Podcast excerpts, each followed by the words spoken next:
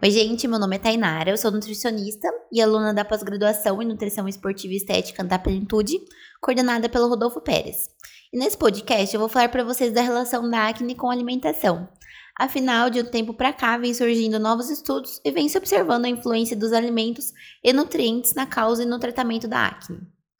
Então, a acne vulgar é uma doença de pele muito comum, é uma condição inflamatória de pele que ocorre quando os folículos, que são as regiões onde, onde nascem os pelos, eles ficam obstruídos, entupidos por sebo e por células mortas. Isso vai gerar espinhas, cravos, cistos, cicatrizes. Existem vários tipos e graus de acne.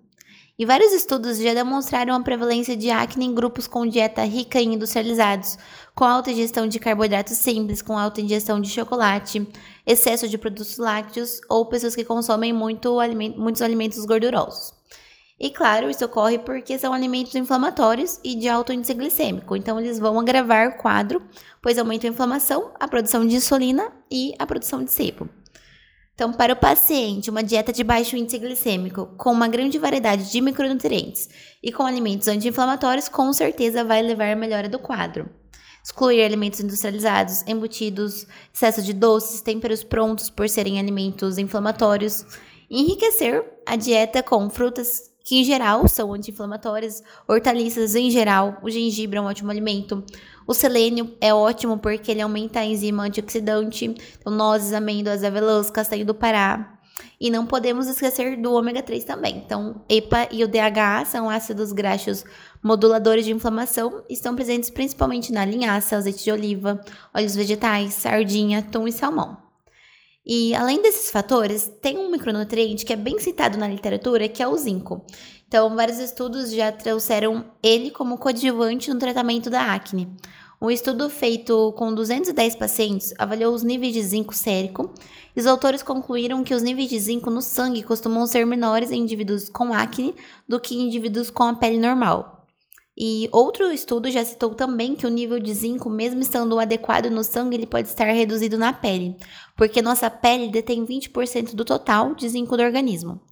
Tanto que problemas de pele são um dos primeiros sintomas para o diagnóstico de falta de zinco no paciente, juntamente com outros sintomas, como a perda de paladar, resposta imunológica fraca, mas problemas de pele refletem na falta de zinco, com certeza. E o zinco ele apresenta várias funções positivas para o controle de acne no organismo. Então, uma das principais funções é a diminuição da produção de sebo, que é um dos principais desencadeadores da acne, pois ele inibe a enzima 5-alfa-redutase, que é a enzima responsável pela conversão de testosterona em dihidroxitestosterona. E ocorre o efeito positivo, então, na produção de sebo na pele e diminui a secreção sebácea. Ele também tem ação cicatrizante e vai ajudar na formação de células na pele. O zinco também tem efeito anti-inflamatório e vai promover diminuição do estresse oxidativo.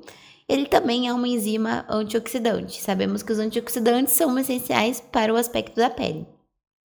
Podemos concluir que dietas com mais ingestão de fontes de zinco realmente auxiliam na diminuição da acne do sebo.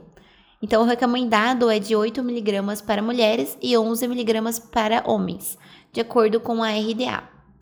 E onde que podemos encontrar o zinco? Podemos encontrar ele na carne vermelha, no frango, no fígado, nas sementes de abóbora, sementes de girassol, no trigo germinado, iogurte de kefir, nas oleaginosas, castanha do Pará, no amendoim, no alho, nos grãos integrais e nas ostras encontramos também. E uma dica que vale ser lembrada aqui é que é recomendado, caso o paciente opte por suplementação, ingerir longe dos alimentos fontes de ferro e de cobre para evitar perca da biodisponibilidade dos nutrientes.